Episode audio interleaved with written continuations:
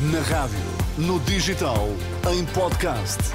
Música para sentir, informação para decidir.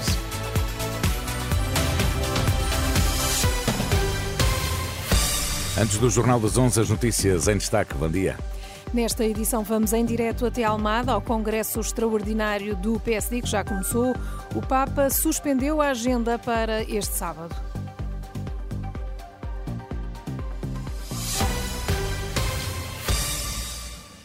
Olá, bom dia. Os sociais-democratas estão reunidos em Congresso Extraordinário em Almada para debater os estatutos.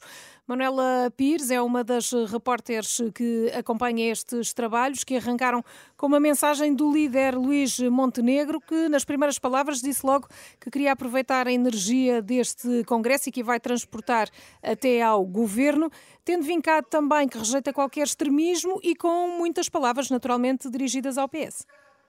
Luís Montenegro não perdeu tempo neste discurso de abertura com críticas ao Partido Socialista e principalmente a Pedro Nuno Santos, deixando desde já o aviso que, se for eleito líder do PS, Pedro Nuno Santos vai fazer um acordo com a Cinderela. Foi esta a palavra escolhida por Montenegro para falar de Mariana Mortágua, a líder do Bloco de Esquerda. O líder do PSD, que discursa ainda nesta altura, diz que Pedro Nuno Santos é imaturo, radical e qualquer que seja o vencedor das eleições internas no PS, qualquer um deles teve um papel essencial na geringonça e é também responsável pelo atual estado de muitos serviços públicos. Luís Montenegro, que teve também nestes 19 minutos de discurso uma palavra já também para o caso de justiça, que levou à queda de António Costa, diz uh, o líder do PSD que não foi um parágrafo o responsável, mas que o governo caiu porque os casos uh, são muitos e garantiu que com o PSD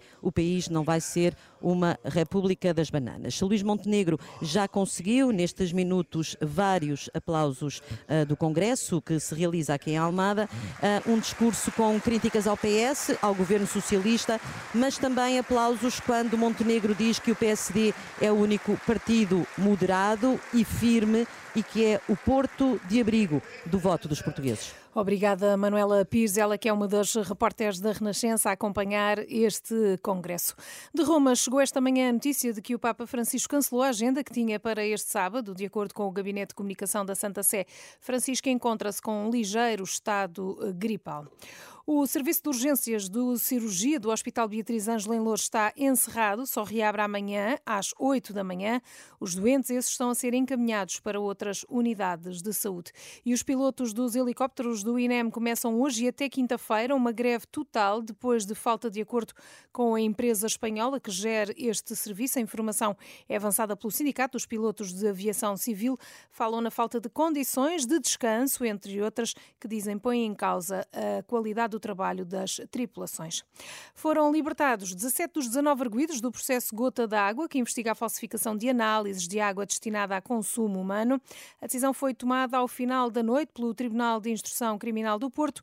As medidas de coação essas vão ser anunciadas apenas na segunda-feira.